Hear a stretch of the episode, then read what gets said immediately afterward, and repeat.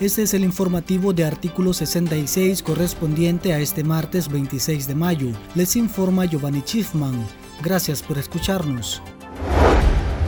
El Ministerio de Salud presentó este martes 26 de mayo el reporte semanal sobre la situación del coronavirus en el país, donde detalló que en este periodo se registró un total de 480 nuevos casos, lo que eleva la cifra a 759 nicaragüenses afectados. El secretario de la institución sanitaria, Carlos Sáenz, también señaló que las muertes en la nación por la enfermedad pasaron a 35, pues en una semana se registraron 18 nuevos fallecimientos como consecuencia del COVID-19. Igualmente elevó la cifra de recuperados a 370.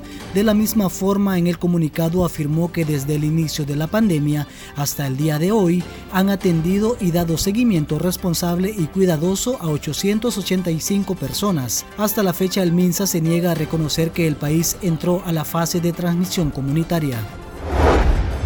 Las cifras presentadas por el MINSA sobre la situación del coronavirus en Nicaragua, donde reporta 759 casos confirmados y 35 muertes, siguen representando una diferencia significativa en comparación a los datos que maneja el Observatorio Ciudadano COVID-19, el último informe presentado por el grupo multidisciplinario correspondiente a la semana del 14 al 20 de mayo. En Nicaragua se reporta un acumulado de 2.323 personas afectadas por el virus y 465 muertes. Estos datos el observatorio los recoge a través de organizaciones, redes sociales y ciudadanía que denuncia los casos cercanos o de familiares.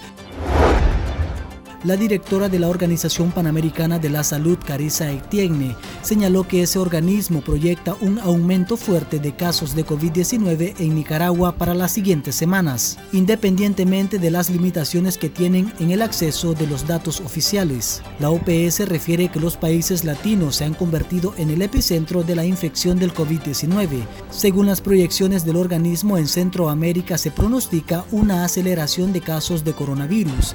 Por otro lado, el organismo instó a la dictadura de Daniel Ortega a informar con veracidad sobre las cifras de contagios y transparentar las estadísticas que arroja la pandemia. En el ámbito político, la Unidad Nacional Azul y Blanco emplazó a la empresa privada a asumir responsabilidad en la protección de sus colaboradores ante el inminente peligro que representa la pandemia del COVID-19 en Nicaragua. El organismo opositor estableció medidas de prevención que pueden adoptar los empresarios. La UNAD como punto principal exige suspender toda actividad no indispensable para evitar aglomeraciones de personas. Además recomienda reforzar el teletrabajo y en caso de que el trabajador presente síntomas de la enfermedad se le aplique la cuarentena de 14 días como lo establece la Organización Mundial de la Salud.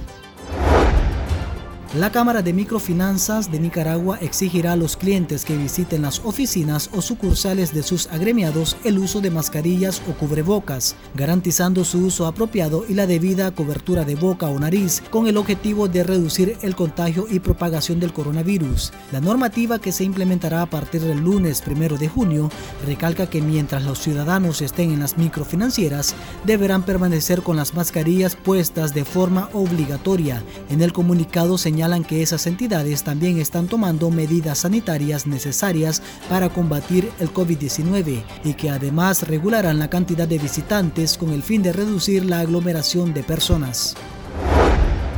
Estas han sido las noticias de artículo 66. Para ampliar estas y otras informaciones, visite nuestro sitio web www.articulo66.com. Síganos en Facebook, Twitter e Instagram y recuerde suscribirse a nuestro canal en YouTube. Les informó Giovanni Schiffman.